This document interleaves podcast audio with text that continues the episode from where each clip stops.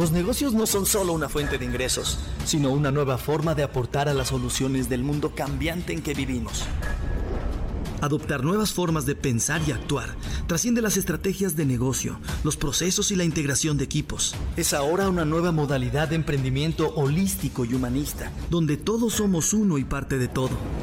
Somos mentores de negocios con 17 años de trayectoria, enfocados en mostrarte tu mejor proyecto de vida y con el único objetivo que descubras tu mejor versión, detones tu máximo potencial y logres cristalizar tu propósito de vida. Así te damos la bienvenida al podcast donde encuentras riqueza con propósito. Con Hilda y Lalo.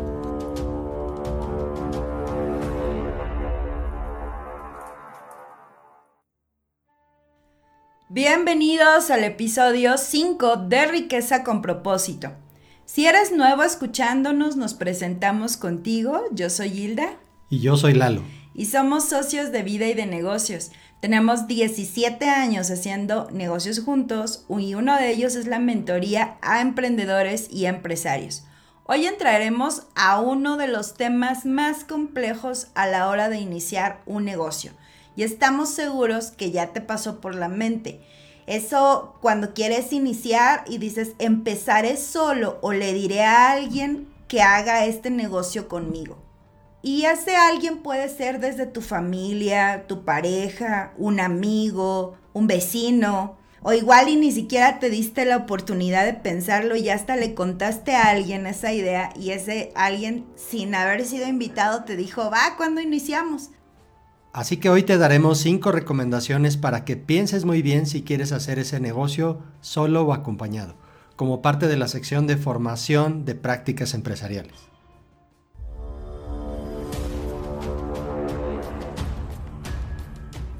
Sadku, riqueza con propósito.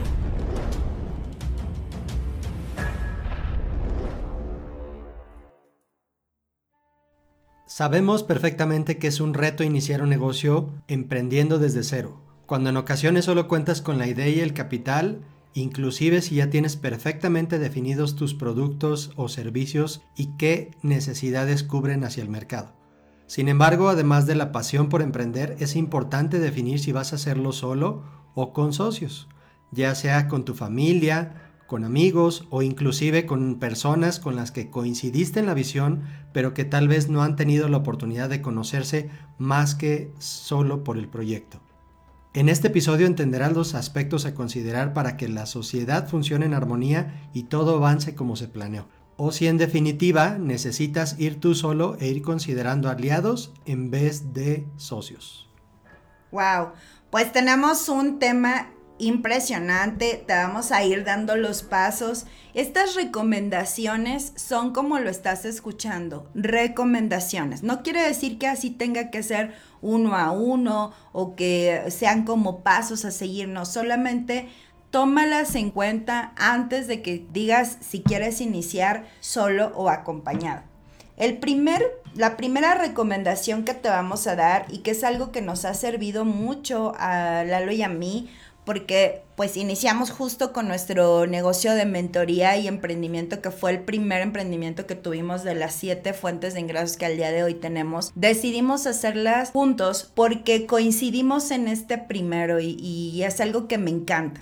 Este número uno es rodéate de personas con las mismas ganas de triunfar que tú ahí nosotros cuando nos conocimos nos dábamos cuenta que, teníamos esa misma energía, esa misma pasión por hacer, por accionar, porque todo el tiempo estábamos platicando de las ideas que teníamos, de lo que queríamos hacer y, y en algún momento darnos cuenta que coincidíamos en eso, dijimos que podemos hacer juntos. Es muy necesario entonces que te rodees de, de gente así, que si tú ves que vas a estar jalando a la otra persona, ándale, y, qué sueños tienes o qué metas, no, pues lo que tú digas, no, pues como tú me digas, no, pues yo te sigo, entonces no estás buscando un socio, estás buscando una persona que es tu seguidor y que tal vez pueda ser un colaborador tuyo, tal vez un empleado, pero no un socio. Un socio debe proponer, un socio debe de activar ideas, un socio no espera que le digan lo que tiene que hacer. De hecho, algo de lo que nosotros como socios de vida y socios de negocios, que siempre lo mencionamos, es que coincidimos en la visión, coincidimos en el propósito y hemos inclusive buscado mentores con los cuales también coincidimos en el propósito. Y te voy a decir algo súper importante. Cuando tú estás buscando un socio o estás considerando tener un socio, ambas partes o la cantidad de socios que vayan a ser tienen que estar dispuestos a involucrarse, a compartir esta, estas acciones, esta planeación, este tiempo. De repente cuando inicias un proyecto es necesario inclusive hasta desvelarse, ¿no? Estas desveladas donde aterrizas todo en papel, donde sueltas la pluma y empiezas a darle forma al negocio si desde ahí los socios no están dispuestos a involucrarse, a dar un tiempo específico, marcar el ritmo como tú, hay que considerar si quieres seguir avanzando con ellos. Así es. Y bueno, aquí habría que hacer como un paréntesis entre en este punto, chicos, porque cuando tú a lo mejor estás diciendo es que quisiera que se involucraran como yo y que hicieran lo mismo, también tienes que identificar cuáles son los talentos de cada uno. Eso lo vamos a ver en un punto más adelante, pero no quiero que te confundas. En este caso, con nosotros, Lalo es una persona creativa, es diseñador, es mercadólogo, es una persona que las tecnologías para él no son una limitante. Imagínate que nosotros haciendo este negocio, tu servidora, yo soy administrador de empresas, me gustan las finanzas, me gusta la programación neurolingüística, el desarrollo humano, los recursos humanos, me encantan otro tipo de cosas. Y cuando nosotros trabajamos juntos no somos alguien de, oye, si yo estoy haciendo recursos humanos, tú también tienes que hacerlo. Y, cuando él está diseñando, no, no podemos hacer lo mismo porque tenemos talentos distintos. Entonces no malinterpretes el que se tengan que involucrar. Es involucrar para el beneficio de toda la empresa. No necesariamente que los dos hagan de las mismas cosas. Desde ahí a veces empieza esa fricción porque el que tiene más habilidad o más talento lo va a hacer más rápido que el otro y puede empezar a causar un conflicto entre ustedes el hecho de que no respeten cuál es el talento de uno y de otro. Y esto nos da la pauta para continuar el punto número 2. Si no te puedes comunicar con tus socios, no pueden estar juntos en el negocio. Si no puedes hablar con ellos sobre lo que está saliendo mal o sobre lo que está funcionando, entonces no deberían de hacer negocios juntos, en definitiva. La idea es que juntos puedan complementarse, generar sinergia, empezar a avanzar sobre los pasos concretos del negocio y eso permite que surjan nuevas ideas, que surjan mejores ideas. Siempre dicen que varias mentes conforman una, una mente maestra y esto es importantísimo porque genera cierta confianza, tú te sientes con confianza para exponerlas y cuando esto no se aplica o no se, no se da en las relaciones de negocios, pues definitivamente hay que replantear algunos aspectos. Así es, con tus socios de negocios debes de sentirte libre para expresarte.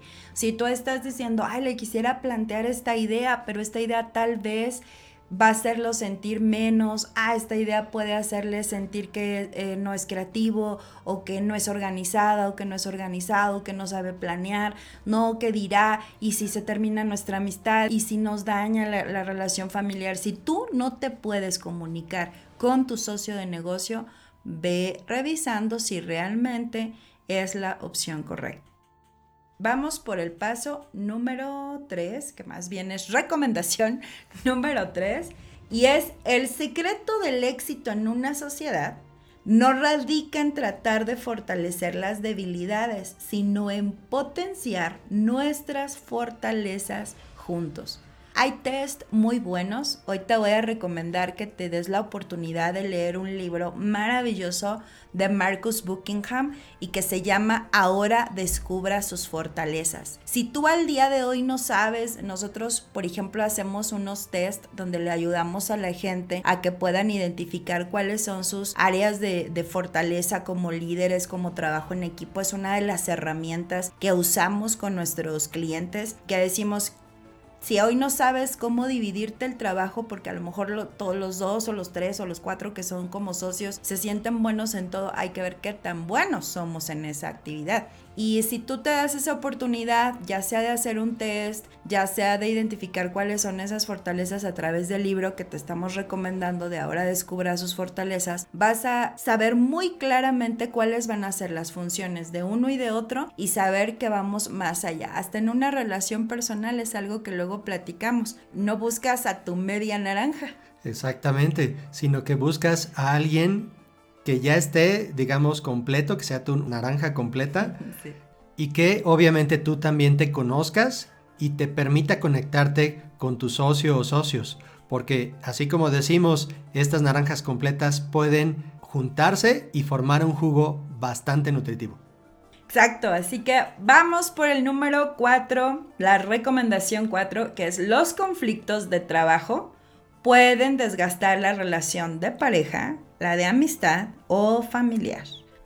Y que en ocasiones, o sea, son tan tensas esas relaciones que se pueden romper esos lazos que en algún momento los unieron, con el que empezaron con un entusiasmo tremendo. Hemos visto muchas empresas, yo sé que, lo, conoces, que lo has visto tal vez desde los artistas, desde empresarios grandes que en el momento en el que a lo mejor primero construyeron en pareja, construyeron en familia, construyeron con amigos y cuando ya hay algo que no funcionó entre ellos, se, se deshace eso de tal manera porque no cuidaste las relaciones hay una eh, cosa impresionante que tienes entonces que empezar a trabajar contigo, que desde el principio para que puedan identificar que esos posibles conflictos de trabajo puedan llegar a suceder, date la oportunidad de siempre poner las cosas por escrito desde un contrato, un acta constitutiva que vayas realizando o algún acuerdo en el que ustedes estén bien conscientes que si llegan a tener alguna situación de inteligencia emocional con la que no sepan trabajar, lo puedan decir abiertamente. Sabes que el día de hoy no me siento bien, el día de hoy me siento enojado, frustrada, me siento eh, desesperado, no, no me nacen las ideas, hoy no puedo trabajar y seas consciente de ello, pero que también esa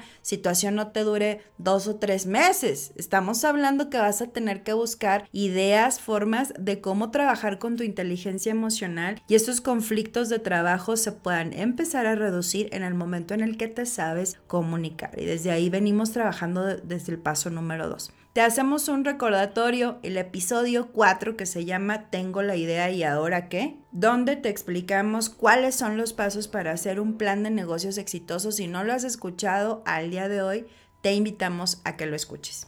Y la recomendación número 5 va ligada completamente al propósito. Que tengas un propósito definido, que tengan un propósito definido. Porque más allá del dinero, más allá de establecer un negocio, de montar una empresa que genere utilidades, que sea rentable, tienes que enfocarte precisamente en que no sea un proyecto que nada más se derrumbe con el primer viento, sino que estén con un enfoque total, con una trascendencia total y para ganar dinero, olvídate de él. Básicamente te tienes que enfocar en que ese sistema funcione, en que ese proyecto empiece a avanzar pero muchas veces el dinero, la distracción de estar enfocado nada más en el dinero, dinero, pues obviamente no te va a permitir avanzar y te tienes que enfocar en servir al mercado al que le vas a ofrecer ese producto o servicio. Y para triunfar, obviamente necesitas olvidarte de competir. Empiezas como un proyecto creativo, como una empresa creadora de oportunidades. Más que creativo, para que no se desvirtúe, es una empresa creadora de soluciones eso es lo importante. Y desde ahí vas a empezar a fluir más en armonía. Céntrate en ser tu mejor versión como individuo, como socios, como empresa, como negocio, como producto. Y así obviamente cuando actúas te olvidas del resultado, de estar enfocado nada más en las metas, metas, metas. Y eso te va a liberar mucha, mucha ansiedad, mucho estrés, tanto para ti como para tus socios. Y finalmente centrarte en el proceso de construir una empresa Pocas personas tienen esa empatía o esa apertura para ser emprendedores y contribuir a su comunidad, al mundo, a su colonia o, donde lo estén estableciendo con el alcance y la visión que lo hayan anticipado. Pero simplemente enfócate en el proceso y finalmente te va a dar frutos para todos y va a ser un beneficio mutuo de ganar, ganar. Inclusive, ¿te acuerdas Hilda que nos comentaba uno de nuestros mentores que había una filosofía de ganar, ganar, ganar. Sí, de la triple ganancia con Bob Molly. Y eh, si tú no lo conoces, búscalo por ahí en internet.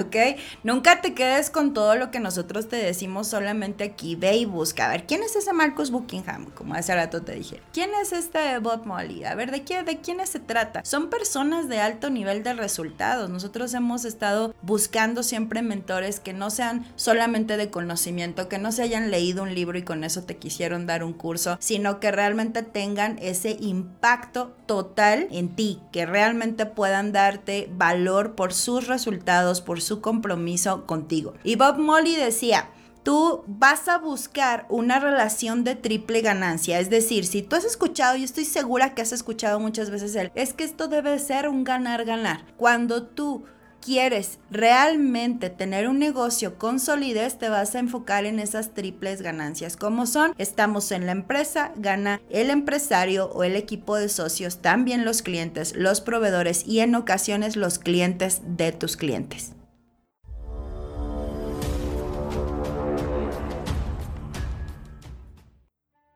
Así que resumiendo, aquí están las 5 recomendaciones del episodio de hoy. Número 1. Rodéate de personas de éxito que coincidan contigo en la visión y el enfoque en el negocio. Número 2. Comunicación asertiva. Que logres establecer una comunicación franca, concreta y sincera con tus socios. Número 3. Valora el talento de los demás. Nadie crece desde sus debilidades. Obviamente es conocer los talentos de cada uno y potencializarlos. Número 4. Fortalece los lazos comerciales y personales con tus socios. Número 5. Identifica el propósito con el cual inician el proyecto y hasta dónde lo van a escalar. Y así llegamos al final de este podcast. Y hoy te compartimos una declaración que Lalo y yo hacemos continuamente y ha sido una gran satisfacción ver cómo una a una van apareciendo las personas, los mentores, los clientes y el equipo de trabajo que nos aporta y a quienes también nosotros podemos, por supuesto, aportar. Para que tú te des una idea, uno de nuestros alumnos en algún momento en uno de nuestros cursos estuvo aplicando esto que te estamos platicando y estaba muy contento, muy feliz porque después de seis meses de estar haciendo sus declaraciones, después de leer algunos libros que le recomendamos, algunos audios, hizo su declaración y un día me mandó un mensaje y me dijo, Hilda Eduardo, Fíjense que estoy cerrando una negociación con un cliente. Yo siempre estaba diciendo en mis declaraciones que atraía a mi vida a los clientes que quisieran pagar mis productos y servicios en el precio que yo quería. Y les quiero platicar que el día de hoy les estoy cerrando un pedido de un, negocio ya con uno de mis clientes que eso equivale a todo lo que gané el año pasado completo en un solo pedido y eso él lo estuvo declarando así que el día de hoy te vamos a platicar lo que le enseñamos en aquel momento a él y tú puedes hacer esta frase tuya la puedes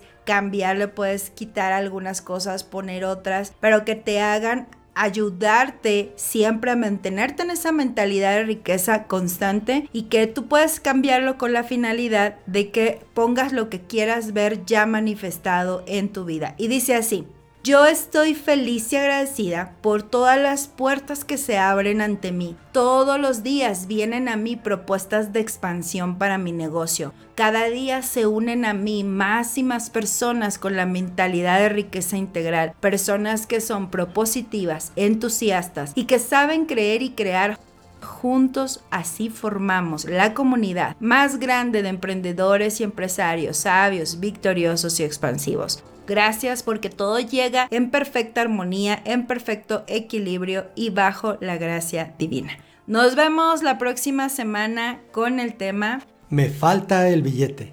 Por si tu pretexto para no iniciar es el dinero. Te daremos algunos tips que te servirán para poner acción e ir a por todas, como dicen en España.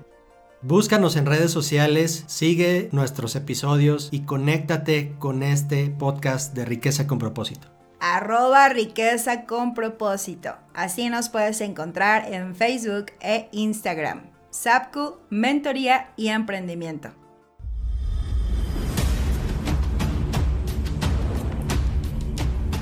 Me encanta cómo complementa todo lo de la riqueza con lo espiritual y lo holístico para crear un equilibrio en nuestras vidas.